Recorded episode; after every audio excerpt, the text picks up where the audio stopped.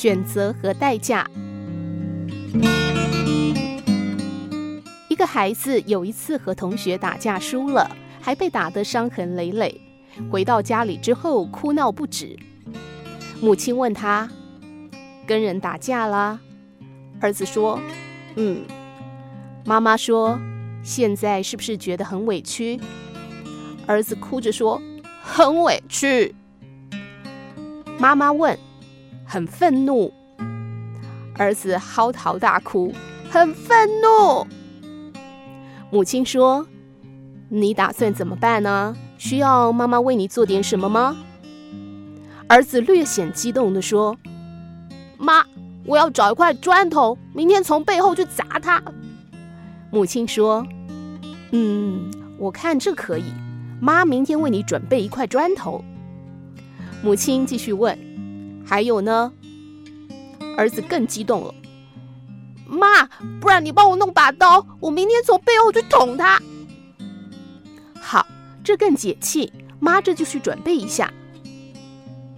母亲上楼去准备东西。得到了母亲的理解和支持之后，儿子也渐渐平静了下来。过了半个小时，母亲从楼上搬了一大堆衣服和棉被。母亲说：“儿子啊，你决定了吗？是要用砖头还是用刀啊？”儿子不解问：“妈，你搬那么多衣服和被子干嘛？”母亲说：“儿子是这样的。”如果你用砖头砸他，那警察就会把我们带走，在监狱里可能得待上一个月。我们带一些短衣薄被就可以了。如果你用刀子捅他，那么我们在监狱里至少三年回不来，可能还得多带些衣服和被子。母亲接着说：“所以，儿子，你决定了吗？妈永远支持你。”儿子惊愕地说道：“真要这样啊？”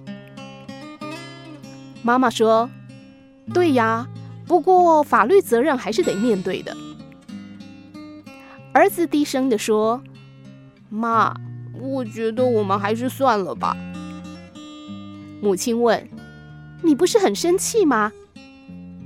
儿子稍微有点脸红，说：“妈，我已经不生气了。其实我也有错。”从此，儿子学会选择和代价。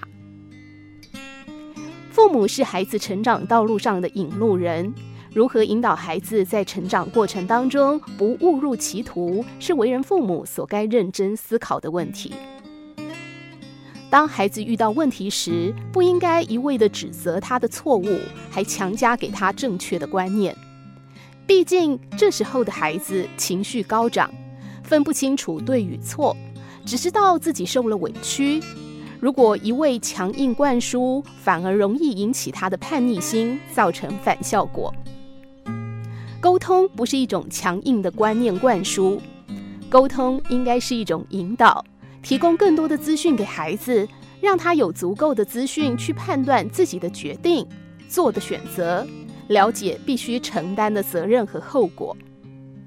让孩子从问题当中学会独立思考的能力，学会判断是非对错，学会选择和承担后果，才是真正所谓爱的教育。